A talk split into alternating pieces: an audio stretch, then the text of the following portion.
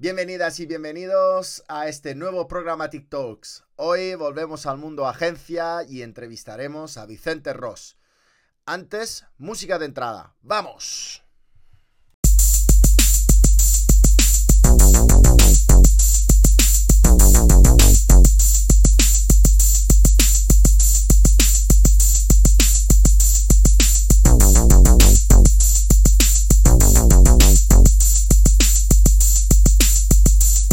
Bienvenido Vicente, bienvenido Vicente Ross a este programa TikToks.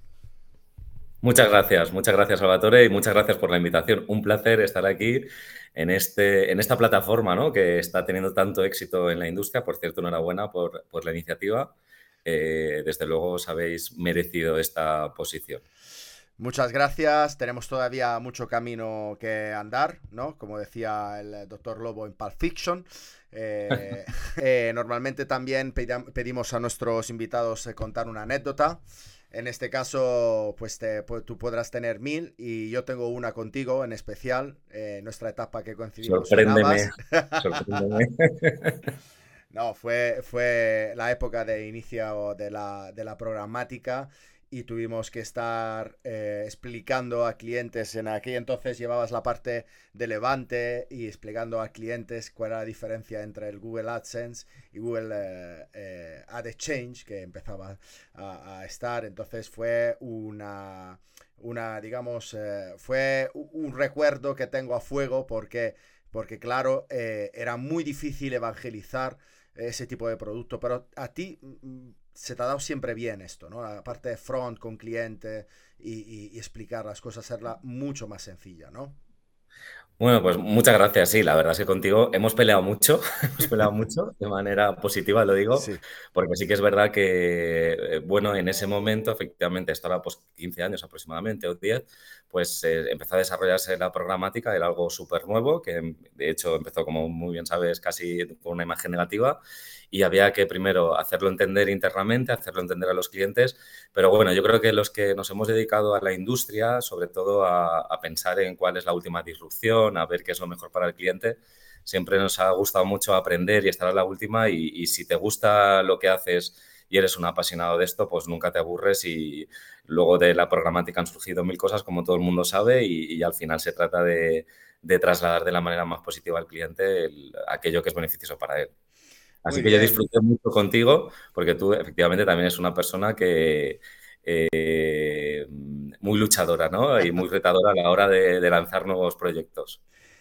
Sí, no, eh, pero soy una de las personas que muchas veces técnicamente puedes cubrir muchas cosas, pero ah, una de las cosas que yo aprendí de ti es a, a entender, escuchar el cliente, ¿no? Entonces, y ahora que estás a cargo de una agencia, eh, yo creo que tienes bien clarito cuáles son los servicios que requiere el cliente eh, en el 2022, podemos poner como año, pero mm, imagino que en tu cabeza ya estás pensando en los próximos cinco años. ¿Cuáles son esos servicios?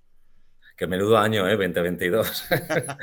bueno, eh, la verdad es que está cambiando todo y, y, de manera cada vez más rápida, ¿no? Los servicios. Bueno, pues uno de ellos, por ejemplo, voy a empezar felicitándote de nuevo porque uno de los servicios de los que se habla mucho es toda la parte de e-commerce y retail media.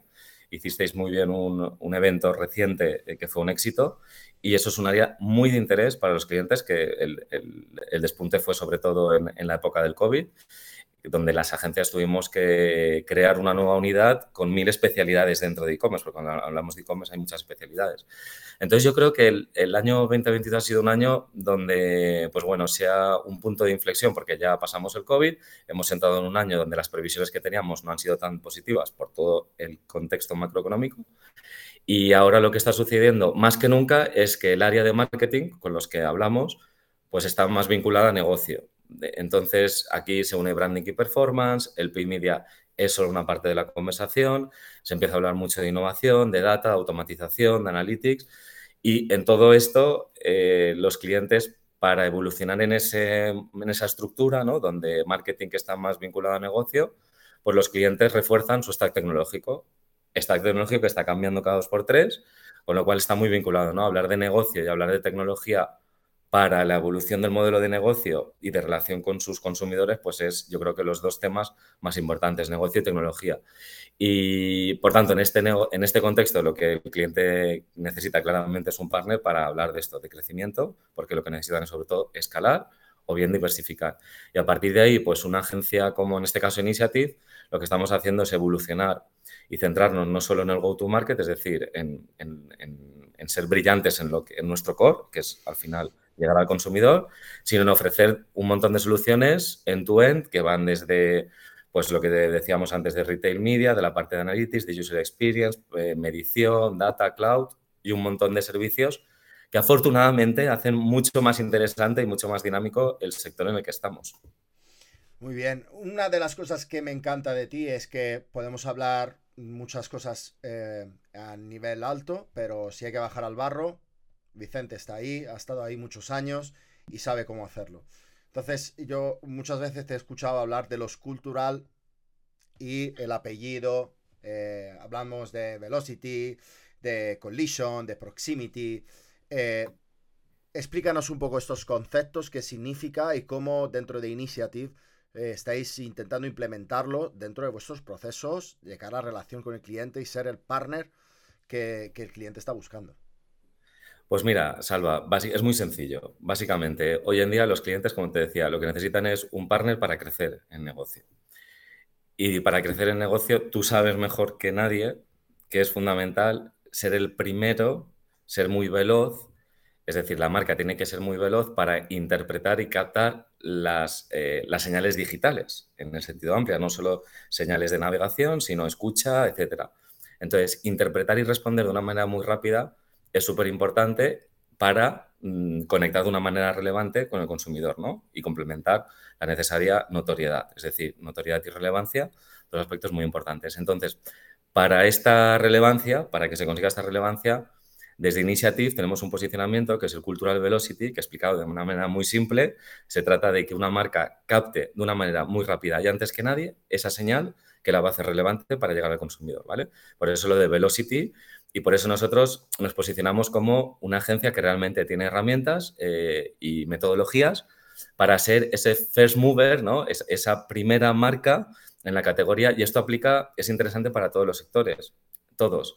Si hablamos de seguros, pues imagínate ser el primero, automoción, gran consumo, ser el primero en captar esa audiencia de gran valor.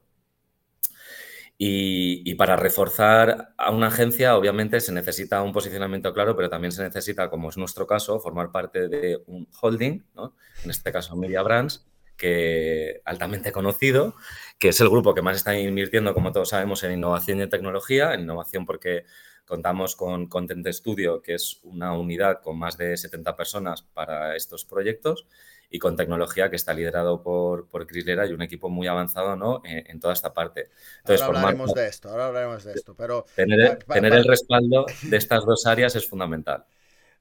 Yo, eh, como siempre a los entrevistados, digo, voy a hacer una, una, masticación de lo que has dicho y voy a ver si lo he entendido, ¿vale? O sea, la Cultural Velocity es la velocidad que vosotros ofrecéis gracias a la infraestructura de Data in Tech y vuestras herramientas, de las que hablaremos ahora, para ofrecerle la posibilidad al cliente a captar cuáles son las señales que van a mover su consumidor en el futuro. Justo. Justo, eso es, lo has entendido perfectamente. Muy interesante. Eh, vale, y cuando hablamos de, eh, de cultural proximity, spotlight, eh, de, ¿qué son esos conceptos? O sea, ¿el cliente cómo lo entiende?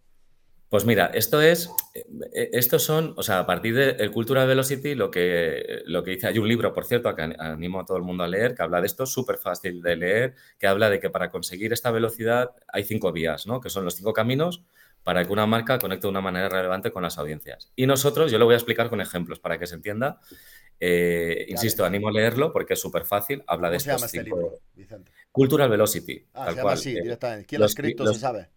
Lo escribió nuestro Chief Strategy Officer a nivel global eh, y, bueno, pues explica de una manera, de verdad, es muy fácil de leer, letra grande y está en inglés, pero muy fácil de leer. Entonces él habla de cinco fórmulas para que una marca consiga esto, ¿no?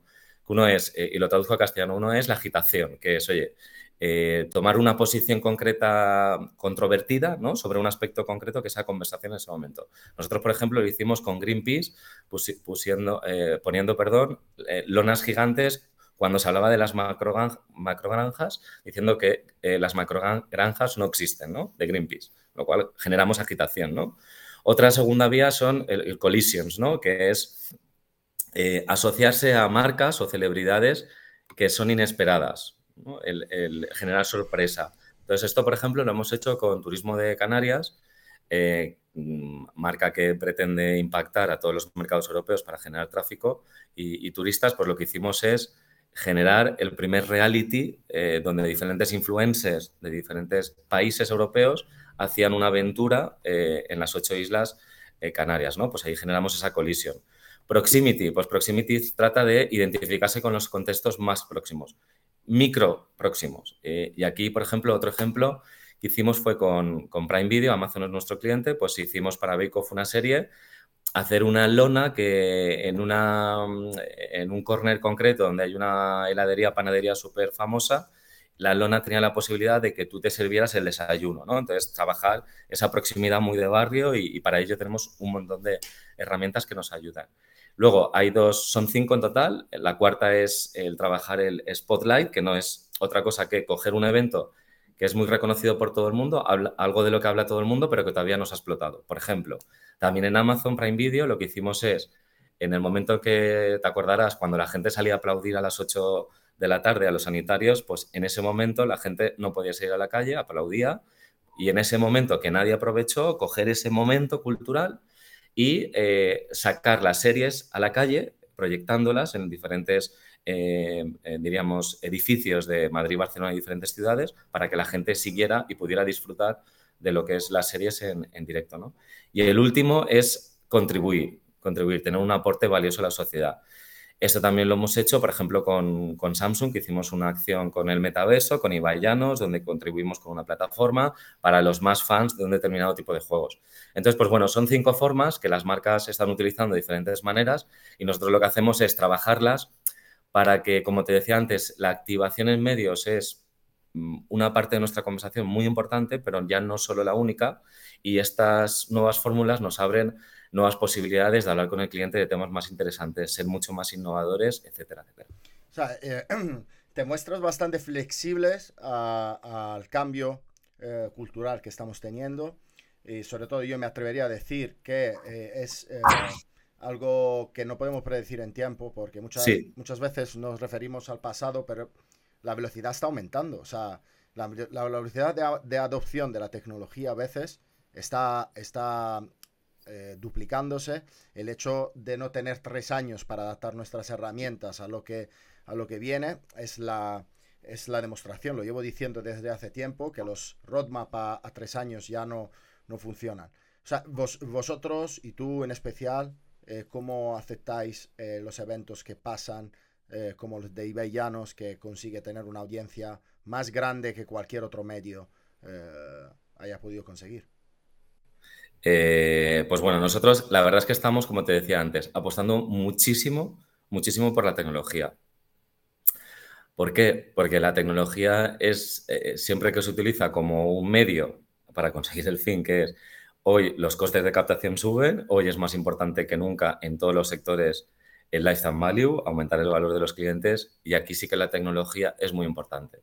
Y entonces aquí es cuando empieza la conversación más interesante con el cliente, porque empiezas a hablarle ya no solo de cómo conectar con una audiencia, sino cómo fidelizarla, cómo crear valor, cómo aumentar la cesta media eh, y sobre todo en un mundo que a ver si llega por fin el cookies, que, que no va a ser tan fácil, ¿no? Entonces, estamos apostando, apostando claramente por, por la tecnología tenemos diferentes herramientas, si quieres te cuento alguna, pero estamos apostando mucho por, esto. Eh, hay una que aquí además tenemos un equipo de tecnología muy creativo, que podría ser casi creativo, si le ponen nombres muy curiosos ¿no? a estos proyectos. ¿no? Tenemos Hermes, es mi favorita, que esta, por ejemplo, es una herramienta para analizar el lifetime value y entonces es capaz de conectar y predecir el valor futuro de un cliente y, por tanto, pues mm, apostar más por esta audiencia, ¿no? que tiene más valor. Entonces, pues bueno, esto justo ayer yo estaba, por ejemplo, en una conversación con un cliente de, seguros y hablábamos de esto, ¿no? Que al final es fundamental el, conseguir ese, ese, valor. Luego, la automatización, se habla mucho de la automatización, cómo ayudar en estos procesos donde hay un onboarding de data, un CDA nuevo, donde tenemos que aplicar, también esto es muy, muy común, el ayudarles en generar modelos de Machine Learning, algoritmos sobre el first party data de los clientes, pues aquí también hemos creado otra herramienta, también con otro nombre de dios griego, que es Prometeo, que nuestros clientes eh, conocen mucho. Y, bueno, tenemos más herramientas como para el mundo cookies, etcétera. Entonces, estamos apostando mucho por la tecnología eh, y de verdad que esto para mí es fundamental porque para mí, insisto, en, este nuevo mundo, como conclusión, yo podría decir claramente que hay como dos aceleradores para una agencia, que son dos rockets, como quieras llamarlo, uno es todo el tema de Data Tech y otro es todo el tema de, contenido e innovación. Y cuando una agencia es capaz de ser pionera en estos dos ámbitos como somos nosotros, los clientes normalmente mm, empiezas a crecer en scope, a fidelizarlos, a que al final estén contentos, porque estos cinco proyectos, por ejemplo, que te he contado anteriormente, pues son proyectos concretos donde los clientes pues, han hablado muy bien ¿no? de, esto, que es al final para lo que estamos. ¿no? ¿no? te he querido interrumpir, pero eh, cuando has dicho CDA ha saltado la alarma. Eh, eh, aquí hablamos de DMP, hablamos de CDP, le hicimos una canción al CDP que se lo hacía el DMP. Has hablado de CDA. Yo sospecho que, que hablamos de Custom Data Architecture. arquitectura. ¿Me vas a preguntar que yo lo defina estando tú delante? no, no, no, no, quiero decir, esto es un, es un posicionamiento eh, bastante, que yo, por lo que estoy viendo en Europa y en Estados Unidos, es un posicionamiento bastante novedoso. O sea, hay muchas agencias que proponen DMPs, un CDP y tal, y luego llega, eh, llegas tú y me hablas de CDA que hasta ahora la verdad que la había escuchado mm, fuera de España, pero en España nunca, eh, con el soporte de dos herramientas que son Prometeo y Hermes, que una se preocupa de dar insight y la otra de agilizar toda la parte de automatización. Justo, justo. Esto... Justo, y además, al, final, eh, lo sabes tú mejor que yo, ¿eh? que al final el CDA es pues, una arquitectura y que hace que sea mucho más flexible, ¿no? Eh, y sobre todo yo creo que aquí tenemos una responsabilidad, voy a poner un punto de vista más ético, ¿no? que es que es verdad que con toda la buena intención tratamos de acompañar a los clientes en el desarrollo de la tecnología, ¿no?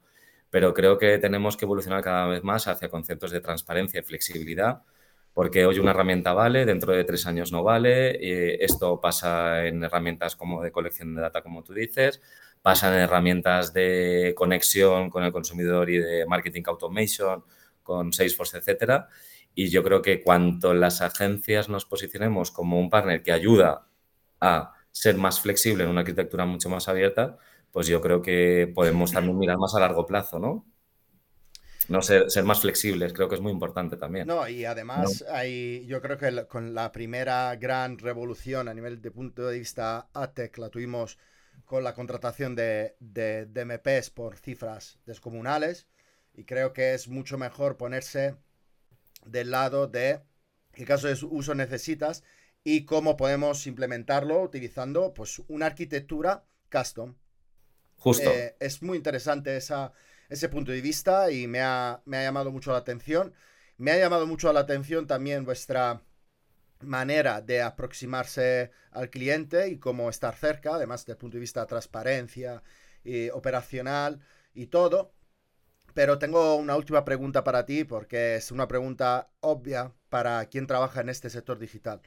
Yo creo que ya nos hemos asentado en lo que es el Web 2.0, eh, que lo podemos delimitar desde cuando empezaron a, a salir los e-commerce hasta hoy en día que las aplicaciones están desarrolladas, se puede comprar fácilmente, hay quick e-commerce eh, y, empezamos con retail media, todo lo que hemos hablado, ¿no? Ahora viene el web 3.0, ¿no? hablamos de NFT, de blockchain, de metaverso, hablamos de que todo el, entorno eh, del futuro eh, tiene que contar con estas nuevas variables. Eh, hoy en día, pero estamos muy maduros. Vosotros, ¿cuál es vuestra postura en ese sentido? ¿Tenéis, eh, os apoyáis en algo? Eh, ¿Acompañáis los clientes en la construcción de sus metaversos? ¿Cómo, cómo lo hacéis? Justo, pues mira, me alegra que me hagas esta pregunta porque además lanzamos hace, tenemos una posición muy clara, lanzamos hace, o sea, medio año, ¿no? Justo cuando, cuando surgió todo el tema del metaverso, justo la semana que Zuckerberg anuncia que Facebook pasa a formar parte de Meta y se llama Meta, eh, justo esa semana lanzamos Meta Brands, que además nos venía muy bien, ¿no? Por la de Media Brands, es fácil el juego. Eh, lo lanzamos además de manera pionera en España. Somos, como sabéis, somos una network global y España fuimos el país primero en lanzar esto a nivel global en la industria. Entonces lo que hicimos es básicamente metaverso al final no es más que, bueno, para desarrollar proyectos de metaverso lo que tienes que hacer es tener diferentes perfiles, ¿no? porque cuando pensamos en metaverso nos llevamos a un ámbito muy concreto, pero al final cuando hablamos de proyectos para marcas en el metaverso tienes que formar parte de un equipo de muy de estrategia, eh, tienes que formar eh, desarrolladores, tienes que tener creativos eh, y tienes que tener hasta copies, ¿no? O sea, es un mix de personas, de gente de tecnología también. Entonces, creamos un mix de un, equipo híbrido, multidisciplinar, que, que desarrollaba proyectos para este tipo. Entonces, proyectos que son muy amplios, porque el metaverso, en realidad puedes hacer mm, mil cosas, ¿no? Desde crear un metaverso para una marca concreto, hasta formar parte de un metaverso que ya exista, que es lo más habitual que se está haciendo, o incluso ahora también eh, insertar, insertar publicidad ¿no? en, el metaverso. Entonces, esto de la publicidad sabíamos que iba a llegar, pero antes de que esto llegara, ya hicimos eh, las primeras acciones con, esto. Entonces, creamos un equipo. Este equipo tiene una serie de herramientas. Eh, tenemos también partners que nos ayudan en el desarrollo de proyectos. Y el proyecto más gordo que hemos creado es el de Ibai Llanos con Samsung, en el que, en el que hicimos un concepto creativo muy interesante de, para el nuevo lanzamiento del Samsung de cómo participar en el, en el metaverso. Entonces, esa es nuestra posición, nuestra posición eh, primero vamos a hablar con los clientes, con Warner Bros. también hicimos una acción más concreta en jugando con el exterior ¿no? y con el móvil que entrabas a un mundo del metaverso. En turismo también lo hemos utilizado para que puedas viajar desde Madrid a una isla experimentar la sensación que tienes. Es decir, que yo creo que tiene que ver cuando tienes una agencia donde realmente la innovación y la creatividad es un core súper importante, el, pues el metaverso no es más que una plataforma donde tú puedes conectar de una manera innovadora con el, con el consumidor. Y, lo que hicimos es, pues lo que te he dicho, ser, eh, ser rápidos para detectar una oportunidad y estar ahí. Pues muy bien, Vicente. Te agradezco mucho haberte pasado por, eh, por aquí, eh, por eh, nuestra Programmatic TV y en especial en este Programmatic Talks. Te deseo lo mejor a nivel de carrera porque digamos que he, podido comprobar de primera mano la validez de tu talento y todo lo que cuentas de Initiative suena maravilloso. Muchas gracias. Yo no quiero irme sin decirte que eh, bueno, desearte también mucho éxito porque de verdad que todos los proyectos que tocas luego brillan y creo que hacía falta un medio ¿no? como este que, que fuera súper participativo, que fuera muy flexible también para adaptarse a cualquier entorno y contexto y, y sacar temas muy interesantes. Así que nada, cuenta con, conmigo, con todo el grupo Media Brands para impulsar este proyecto en el que estás, que es Programmatic Spain, del que os doy la enhorabuena porque de no existir de hace poco a ser prácticamente lo más leído y lo que todo el mundo quiere estar y cotillear. Así que nada, muchas gracias por la invitación y espero poder aportar cosas interesantes. Perfecto, seguro. Muchas gracias, Vicente. muchas gracias, muchas gracias, Alba. Hasta luego, hasta luego, chao.